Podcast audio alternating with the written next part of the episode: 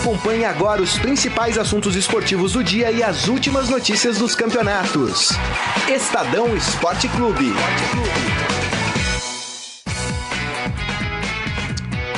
Muito bem, começando mais um Estadão Esporte Clube. Hoje, sexta-feira, dia 15 de fevereiro de 2019. E vamos tratar aí de alguns assuntos. São Paulo se modernizando, criando uma nova forma de contratar técnico. São Paulo que contrata um técnico que só chega daqui a dois meses. é isso mesmo, amigo São Paulino deve estar tá pensando. Rapaz, a gente vai falar muito também sobre a, de... a derrota, não, opa. Sobre o empate do Corinthians na Arena Corinthians contra o Racing.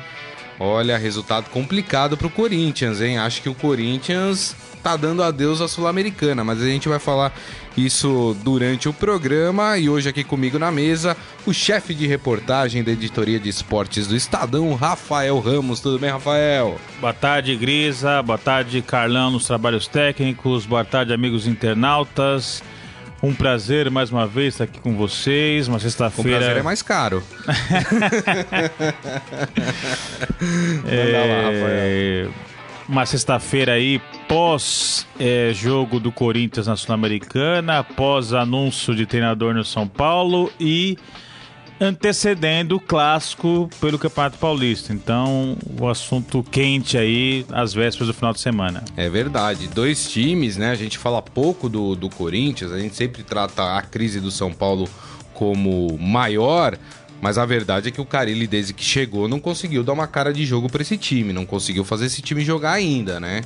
É, e pode ter a sua primeira eliminação do ano também, que para eu, eu considero grave. Até porque a Sul-Americana paga um bom prêmio esse ano. Então, bom, a gente vai falar isso ao longo, ao longo do, do programa, né? Uh, mas a gente começa falando uh, do São Paulo, mas antes, sempre lembrando que você pode mandar a sua mensagem pelo nosso Facebook, facebook.com barra Estadão Esporte, faça como o Daniel Souza, uh, quem mais? Isaías Rodrigues, falando São Paulo precisa de técnico urgentemente, mas contrata só para daqui dois meses o Rogério Marino aqui, Gustavo, né, que é o grande nome do Corinthians, pelo menos neste começo de ano. Simone Mendes também com a gente aqui uh, participando do programa. Bom, vamos falar de São Paulo. Salve o tricolor paulista, amado clube brasileiro. É isso aí, o São Paulo, né, que inovou, né, na forma de contratar técnico, né, depois tudo dentro do previsto. O Jardine, na verdade, ele não foi demitido, isso é importante dizer. Né? Muita gente falou, ah, o Jardine foi demitido. Não, não foi demitido. Ele foi retirado do cargo que ele ocupa atualmente e terá uma outra função dentro do São Paulo que ainda não foi uh, dita qual será. Aliás, a entrevista do presidente do São Paulo, que finalmente resolveu aparecer, o Leco completamente confusa. Ele não sabia quantos técnicos tinham passado pelo São Paulo na sua gestão. É, é brincadeira a falta de preparo dos nossos dirigentes. A entrevista do Leco é uma piada. Né? Enfim, mas aí o São Paulo uh, contratou o Cuca, Aí você fala, opa, legal, mas calma, São Paulino, é só em abril que ele vem, tá? Porque como a gente disse ontem, né, Rafael, ele fez aquela cirurgia do coração, ele precisa de um tempo para se recuperar, porque é uma cirurgia delicada, e ele pediu, falou pro São Paulo, olha, tudo bem, eu topo tudo, mas eu só volto a trabalhar em abril. Tudo bem para vocês? Aí o São Paulo falou, tudo bem, quem foi a bola da vez? O Mancini, que estava lá numa função que não tem nada a ver. O Mancini que já tinha dito que não queria mais treinar, ser treinador, enfim, sei o que, mas aí ele concordou, falou: olha, tô aqui porque era essa condição para o Cuca vir para o São Paulo. Então eu topei, tô aí no comando do time. Que confusão, hein, Rafael? Olha, a gente que acompanha futebol de perto há um certo tempo, é difícil encontrar uma situação paralela é, a essa do São Paulo. São Paulo realmente vem inovando em termos de confusão, de bagunça, de desorganização. Realmente é impressionante é, como o São Paulo vive uma péssima fase. Isso não é de hoje. Inclusive, esse ano de 2019 completam-se 10 anos sem um título expressivo por parte do São Paulo. Teve né, aquela Sul-Americana 2012, mas é, Sul-Americana, é, convenhamos, é um título de segundo escalão no Sim. cenário é, internacional. É, então, o São Paulo, que tanto se orgulhava de tantos títulos, esse ano está há 10 anos sem conquistar um título de expressão por conta dessa bagunça. É, a diretoria completamente desnorteada. O Raí, por enquanto, uma decepção no comando é, do São Paulo.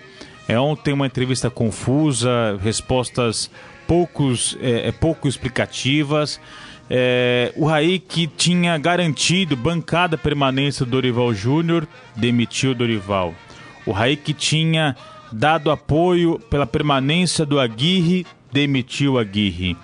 O que também deu entrevistas é, declarando apoio à permanência do Jardine, não demitiu de fato o Jardine, mas é, o que se sabe é que ele está fora do elenco profissional, vai ganhar alguns dias de férias para descansar e não está definido ainda se ele volta para as categorias de base, se ele fica como transição aí entre a base e o profissional ou se vai ser demitido é, nos próximos dias também. Fato é que é uma bagunça completa. Wagner Mancini, que em janeiro garantiu de, de maneira categórica que não iria assumir a equipe do São Paulo em hipótese alguma, é, caso o Jardim saísse é, do elenco profissional, ontem comandou seu treino, é, seu primeiro treino com o elenco profissional. Ou seja, ele disse, foi categórico que não iria assumir o São Paulo em hipótese alguma e ontem assumiu o time. O Cuca é, passou por uma cirurgia delicada, é, assume o time em abril, mas não se sabe muito bem em quais condições e se de fato vai assumir em abril, se vai é, adiar, enfim. É uma bagunça completa. Isso reflete em campo. São Paulo eliminado de maneira vexatória pelo Tajeres. O São Paulo que disputou um clássico esse ano foi atropelado pelo Santos.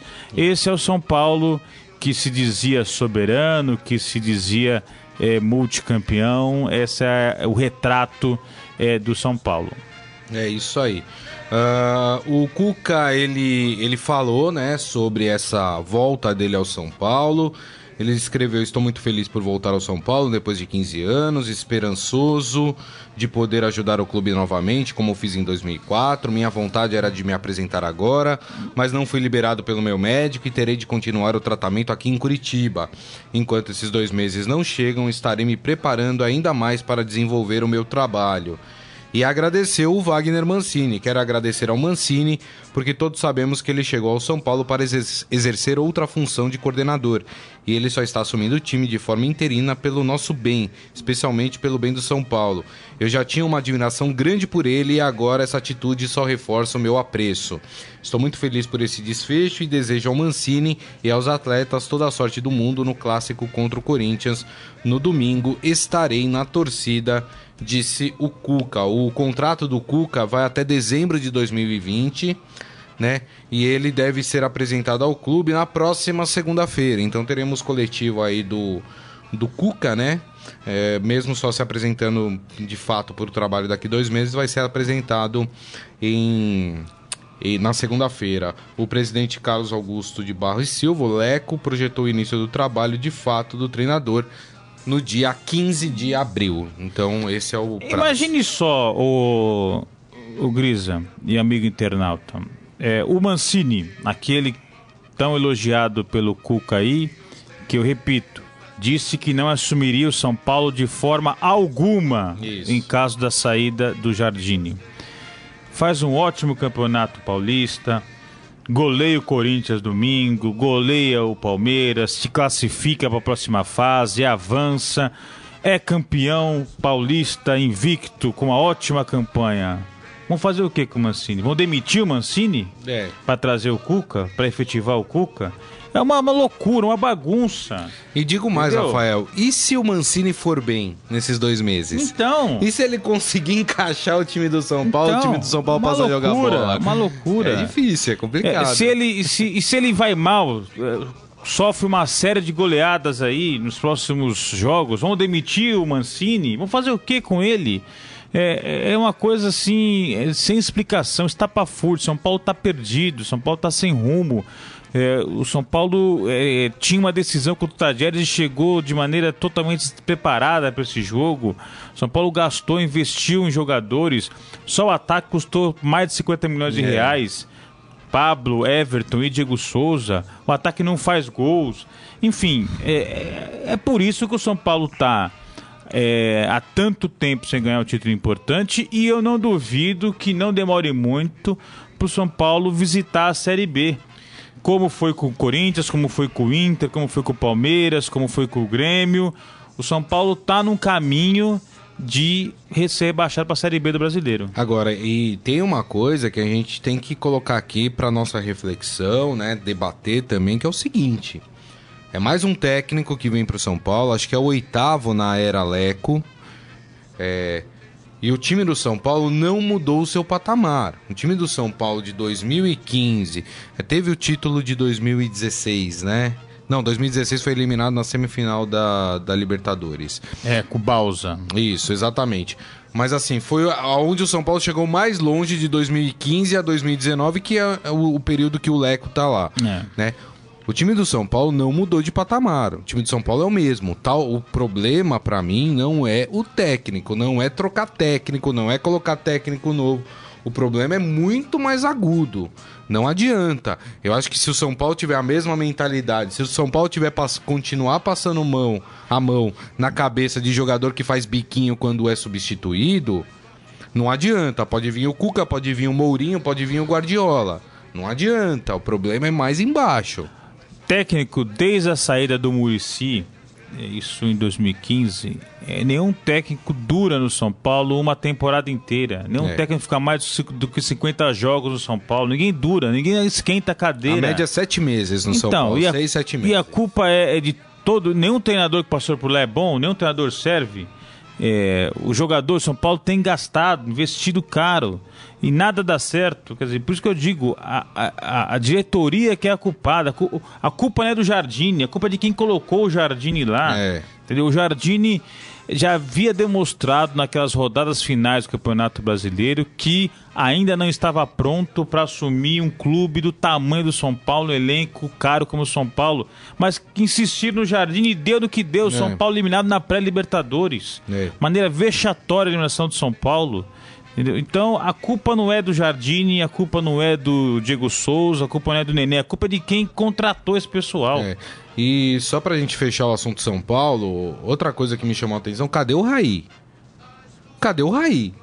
Que, que é? Estão poupando o Raí agora? É. Não estão deixando ele, ele dar coletiva, nada? Eu lembro no jogo de ida contra o, o Tajeres, uh, o Raí depois do jogo falou: não, tá tudo certo, não sei o quê, não, o jogo foi ruim, mas o, o Jardine está mantido no falou cargo. Falou isso também com o Dorival, é o falou isso com a Aguirre, demitiu Cadê todo o Raí para ser cobrado? É? Porque ele fala que vai manter o técnico no cargo e o técnico não é mantido. Foi assim com com o Aguirre, com o Dorival, com o Dorival é. agora é com o Jardine. Cadê o Raí para dar explicação? Não, e, e, na entrevista coletiva ontem dele, junto com o Leco lá no CT, é, tava desnorteado. É, Fizeram uma pergunta para ele, ele respondeu: não, mas sim.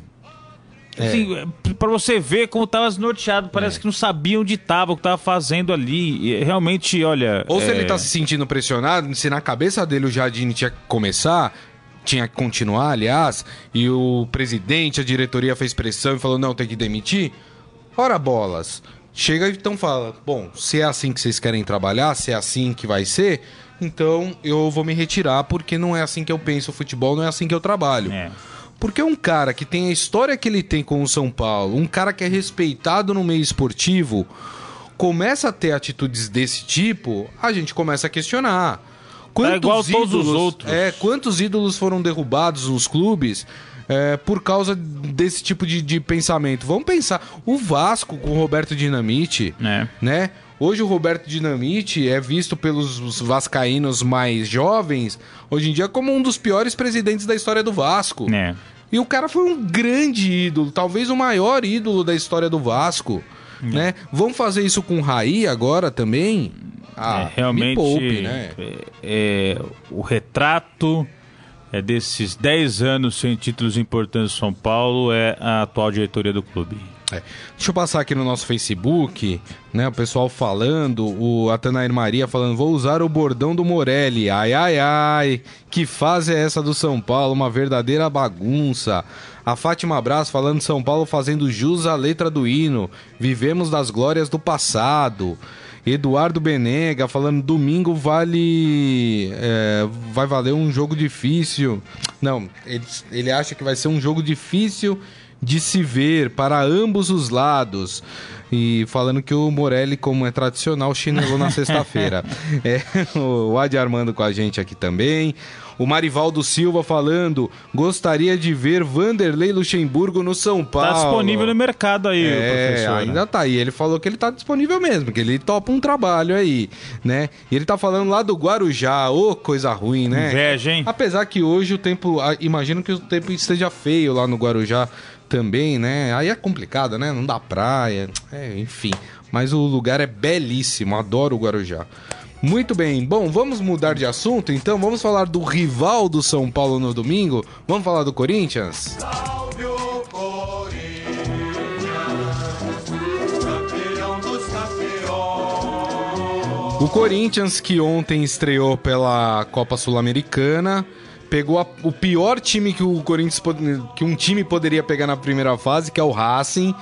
O Corinthians deu muito azar no sorteio da Sul-Americana, mas teve o jogo ontem. Um jogo. E é importante falar, o Racing estava sem diversos titulares, hein? Acho que jogou cinco titulares do Racing na partida. O Racing teve momentos bons no jogo. O Corinthians teve alguns momentos que ensaiou ali, uh, talvez um domínio do jogo mas o Racing fez é, o primeiro gol com muitas falhas do sistema defensivo do Corinthians ao longo da partida. Uma delas o Racing aproveitou e fez o gol. E o Corinthians empatou já no finalzinho uh, da partida com aquele que eu considero, neste momento, o melhor jogador atuando pelo Corinthians, que é o Gustavo, né, Rafael? É, o Corinthians é, já havia sido eliminado pelo Racing na Copa Sul-Americana e logo no primeiro jogo já tem logo o Racing pela frente, que é um time muito bem armado, um time técnico, um time que sabe trabalhar bem a bola, que não se intimida quando joga fora da Argentina. E ontem foi assim, o Corinthians penou, o sofreu contra o Racing lá em Itaquera. É, e mais uma vez o Gustavo salvou, né? O Gustavo marcou o gol no finalzinho e uma bela cabeçada é, subiu mais alto que os seus marcadores, cabeçou firme no chão, muito é, um, lance realmente de centroavante. Isso. É, e o Gustavo, nesse início de ano, é o principal jogador do Corinthians.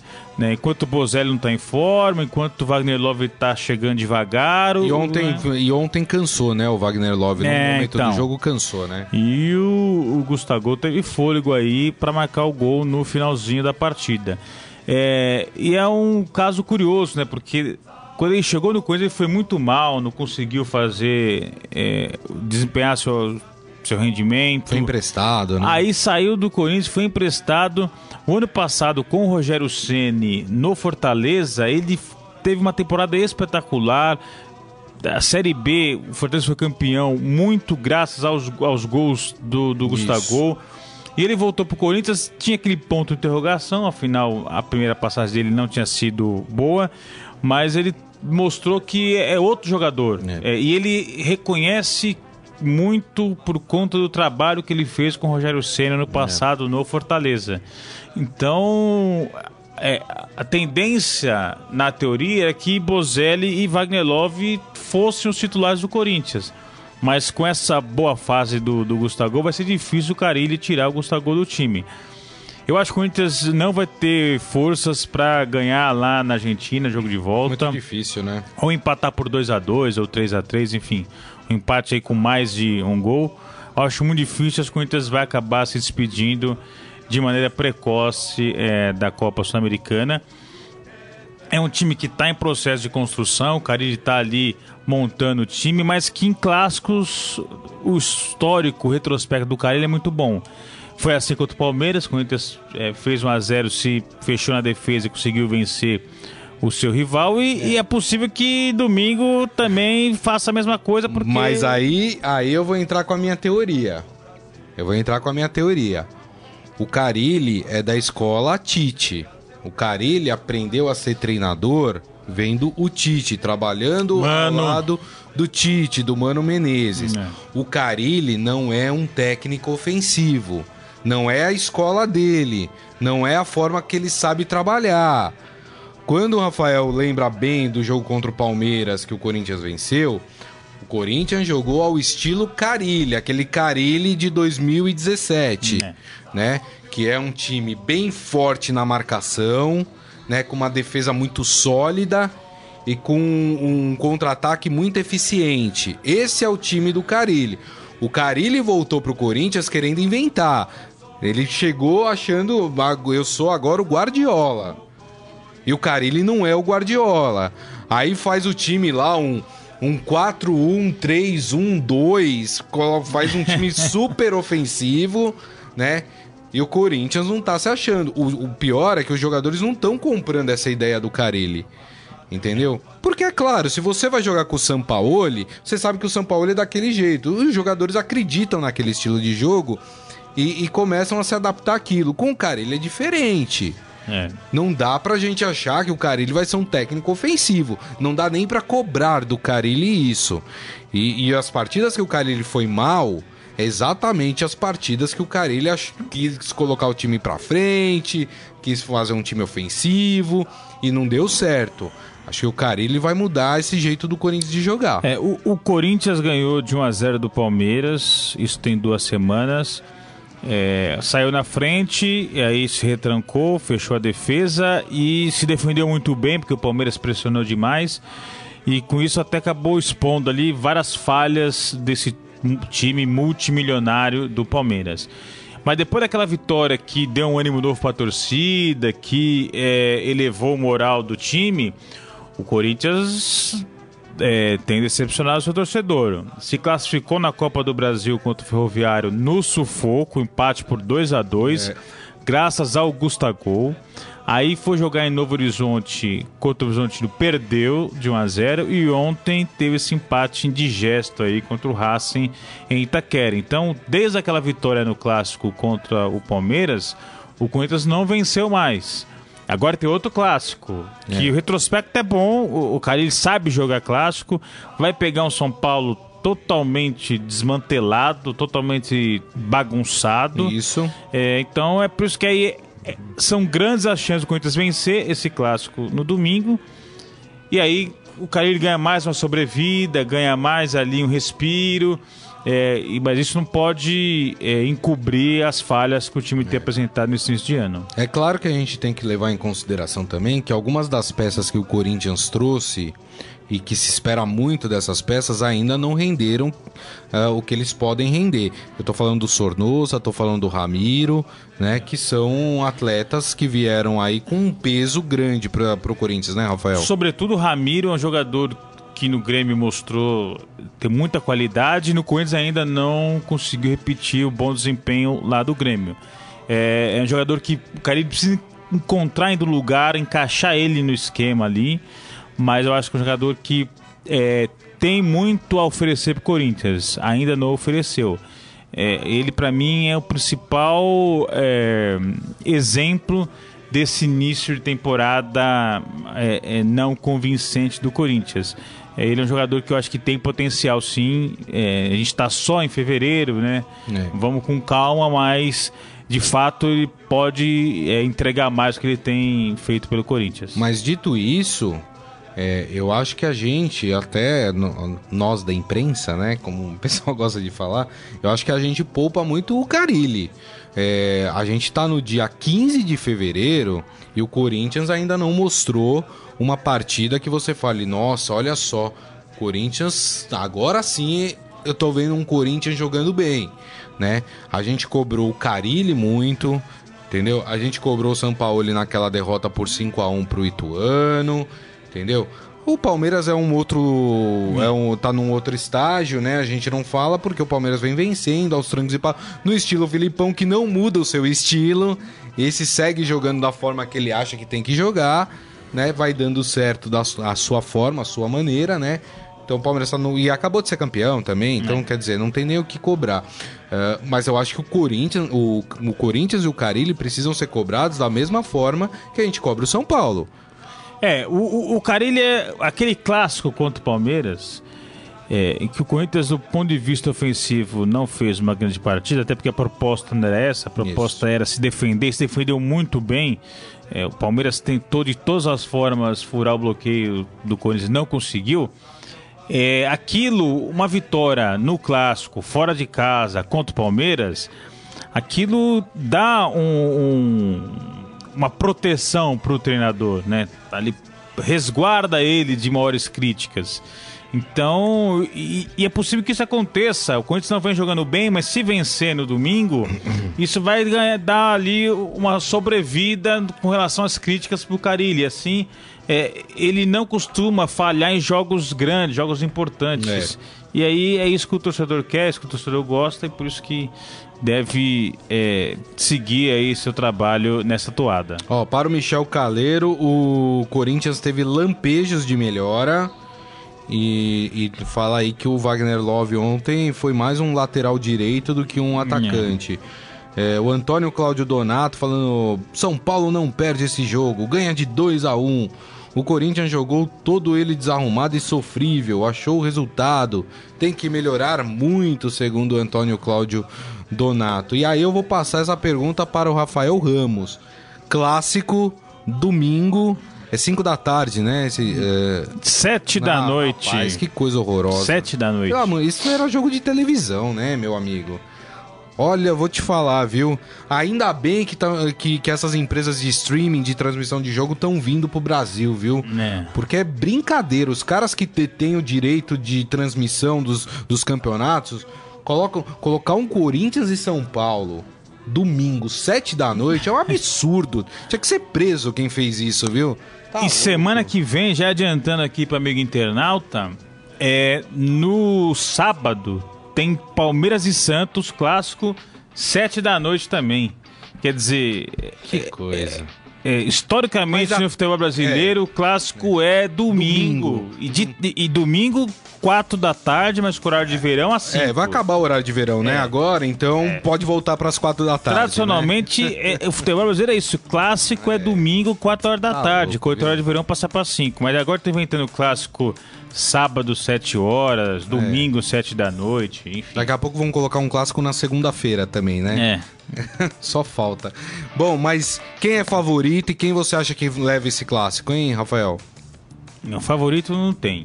Não porque tem. os dois times estão jogando muito mal. É, mas o Corinthians tem uma ligeira vantagem porque joga em casa, com apoio da sua torcida, torcida única, né? Não vai ter ninguém Isso. de São Paulo no estádio. E o Corinthians tem um ótimo retrospecto contra o São Paulo em Itaquera. O Corinthians nunca perdeu para o São Paulo em Itaquera. Já tem cinco anos da inauguração do seu estádio. O São Paulo não conseguiu vencer um único jogo é, lá em Itaquera.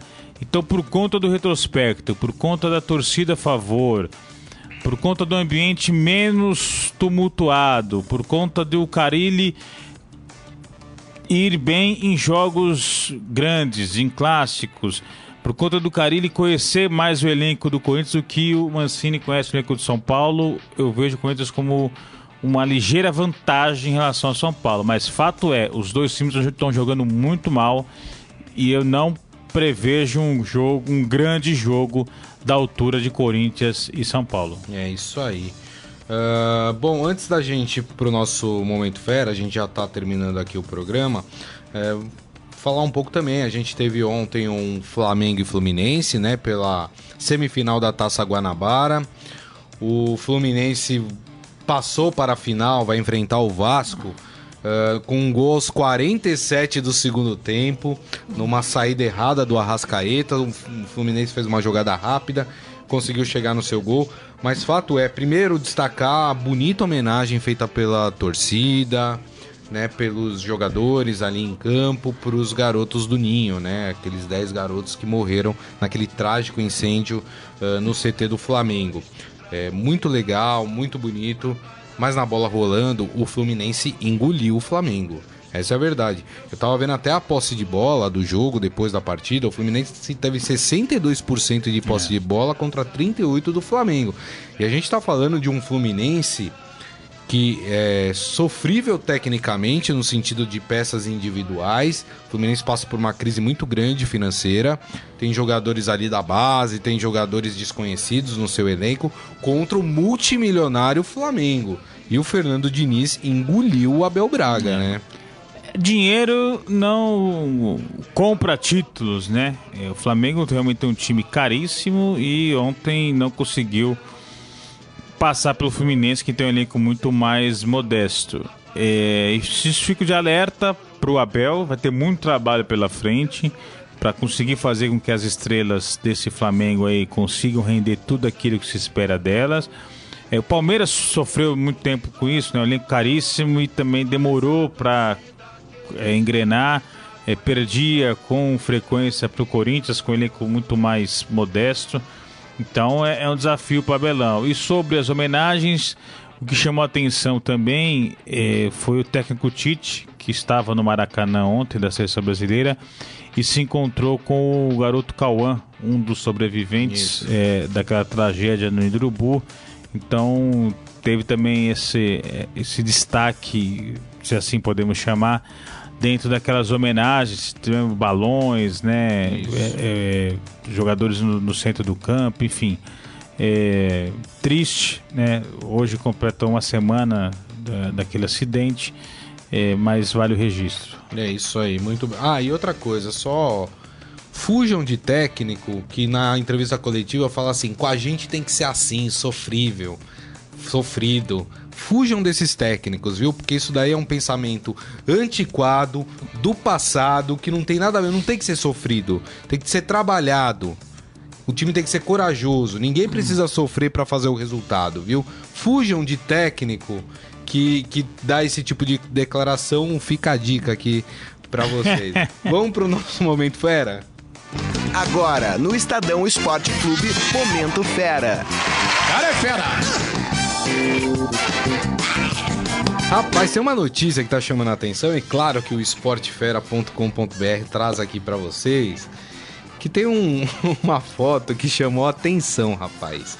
A gente fala muito sobre a venda de camisas piratas por aí, né? Enfim, tem todo o problema, primeiro que a pirataria financia o crime, né? A gente sabe disso. Uh, a gente também entende que tem torcedores que querem ter uma camisa do clube, mas os, as marcas que vendem camisas vendem muito caras essas camisas, poderiam popularizar mais o preço, tem tudo isso. Mas o que chamou a atenção é que o presidente Jair Bolsonaro, após comandar uma reunião em Brasília ontem, virou assunto nas redes sociais. Isso porque, em uma imagem compartilhada no Instagram do próprio presidente, ele aparece vestindo um modelo da camisa do Palmeiras verde-limão. A camisa não é oficial, é uma cópia da versão utilizada pelo clube em algumas partidas na temporada de 2010. No entanto, quem olha a foto vê que há diferenças significativas entre as duas camisas. É... Enfim, é uma camisa pirata, gente. O presidente tá usando uma camisa pirata. É, inclusive no, no Sport Fera, né? É, o pessoal aqui do Sport Fera e o pessoal do, da, nossa, da nossa parte visual criou até uma um gráfico, vamos um dizer infográfico. Assim, um infográfico, né? É, mostrando as diferenças da camisa pirata do presidente com a camisa original que o Flamengo, que o Palmeiras usou e aí vocês vão ver que tem diferenças gritantes ali entre as camisas. Pô, tinha que ter cuidado, né, Rafael? O presidente o... usar camisa pirata. O presidente Jair, Jair, Bolsonaro, palmeirense, que tem esse nome por causa do Jair Rosa Pinto, ex-jogador é, da seleção brasileira e do Palmeiras. É, esteve né, no último jogo do Campeonato Brasileiro no passado, Foi. levantou a taça, Isso. deu volta olímpica, enfim, é, é um palmeirense declarado. É, ele costuma é, postar nas redes sociais situações curiosas, é, como quando ele recebeu a autoridade americana na sua casa e ofereceu café numa caneca da, do Frozen. É, ofereceu leitinho, danoninho. Pão com manteiga. Ele tem essas coisas. Ontem ele postou uma foto junto com seus ministros de chinelo calça de tactel e um paletó por cima é, da camisa do Palmeiras. Ele tem essas coisas. É, é, nas redes sociais ele postou ontem essa foto dele junto ali numa reunião ministerial com a camisa do Palmeiras. É o jeito do Bolsonaro. Isso. Tal. Mas é, o presidente não pode incentivar a pirataria, Isso. não pode incentivar a falsificação. Inclusive tem no Ministério da Justiça, que é comandado pelo juiz Sérgio Moro, um órgão de combate à pirataria. Exato. Então, é, essas coisas é, pitorescas de servir café na caneca do Frozen, de usar chinelo, calça tactel, tudo bem. Agora, incentiva a pirataria, produtos falsificados, aí o presidente pisou na bola. É, eu acho que a, a equipe que trabalha com ele, principalmente a de imagem, precisa tomar esse tipo de cuidado, né? Um presidente usar um produto falsificado é grave. É. grave, né? Tem que tomar esse cuidado. Mas os palmeirenses, obviamente, que usaram ali a situação pra tirar um sarro. Todo mundo marcando o Palmeiras, falando, gente, manda uma camisa ori- original pro cara, né? É. Pô, que pirataria é crime, não sei o quê. Mas enfim, fica aí. Quem quiser ver a foto do presidente Jair Bolsonaro com a camisa pirata do Palmeiras, tá lá no, no esportefera.com.br, assim como o nosso infográfico lá mostrando as diferenças entre a camisa original e essa camisa que o presidente Jair Bolsonaro tá usando. Muito bem, assim nós terminamos aqui o nosso Estadão Esporte Clube. Lembrando que você pode ouvir o programa novamente em formato podcast. Daqui a pouco ele já está publicado lá para vocês. Então, para quem tem Android, é, o sistema iOS também, através do iTunes, pode também ouvir o Estadão Esporte Clube. Você tem também a Deezer, né? Quem tem o aplicativo Deezer instalado pode também ouvir o, o Estadão Esporte Clube. E desde ontem eu contei a novidade para vocês. Quem tem o Spotify também agora pode ouvir o Estadão Esporte Clube. Olha que beleza. tá não tem vendo? desculpa agora, hein, Grisão? Não tem, não tem. E aí uma dica, tanto no Deezer como no Spotify, tem um botãozinho lá falando em assinar o podcast. Aí você vai falar, bom, mas assinar, pô, tô meio duro, tô meio durango de grana, né? Não, gente, assinar é de graça. O assinar é só para que você receba a notificação de que um novo podcast foi publicado. Então é, é só pra isso, viu, gente? Mas é tudo de graça, viu? Tudo na faixa pra vocês. Assim como vocês podem fazer com os nossos podcasts dos clubes de São Paulo: Santos, Palmeiras, Corinthians e São Paulo. Eles também estão disponíveis no, no Spotify. É só você assinar. E hoje, no final da tarde, um novo podcast vai ser publicado. Então não percam. Não é isso, Rafael? É isso aí, bom final de semana, um prazer estar aqui com vocês. Tchau, tchau. É isso aí. E o meu muito obrigado a todos vocês que participaram hoje aqui do Estadão Esporte Clube. O Jorge Luiz Barbosa chegou agora, Jorge. Pô, estamos acabando o programa, mas es- escuta lá no podcast lá que você ouviu o programa desde o início. Agradeço a todos pela presença, desejo a todos um ótimo final de semana e nos vemos na segunda-feira, meio-dia. Grande abraço. Tchau. Você ouviu Estadão Esporte Clube.